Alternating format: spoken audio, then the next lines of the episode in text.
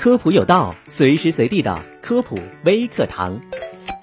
网上关于隔夜菜能不能吃的问题一直是争论不休。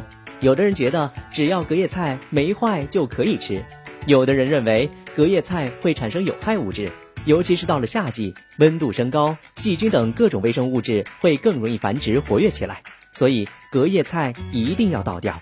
那么事实果真如此吗？今天就带大家详细的了解一下。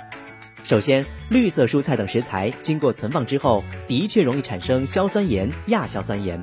但任何物质想要产生毒性，都需要满足一个剂量，并不是含有就会产毒，并不是存在就一定会致病。其次，隔夜菜在存放的过程当中，会由于存放方式的不同，导致细菌等有害物质剂量存在较大的差别，并不能一视同仁。比如蔬菜。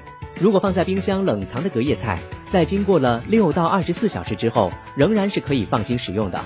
但如果放在了室温下的隔夜菜，相对而言，细菌等物质的数值会相对较大。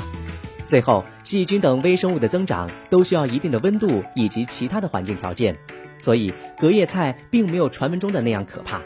对于剩饭剩菜而言，虽然不会产生有毒物质，但有些问题还需要大家注意。第一，剩食物要谨慎。要剩肉不剩菜。对于蔬菜而言，经过存放会产生一大部分亚硝酸盐物质，虽然达不到剂量，但是也不建议剩下。相对而言，肉类食物并不存在这样的问题。所以，对于剩饭，最好剩肉不剩菜，蔬菜现做现吃，避免营养素过分流失。第二，剩饭菜需要科学存放，剩菜剩饭也要避免不必要的操作。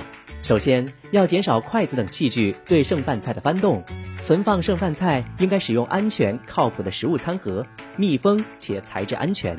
其次，存放剩饭菜要将其放入冰箱的低温位置，抓紧吃完，避免微生物大量繁殖。第三，剩饭菜食用前必须热透。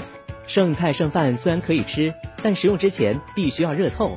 处理剩饭剩菜要科学负责，热透才能降低风险。以上这些关于剩饭剩菜的知识，你知道了吗？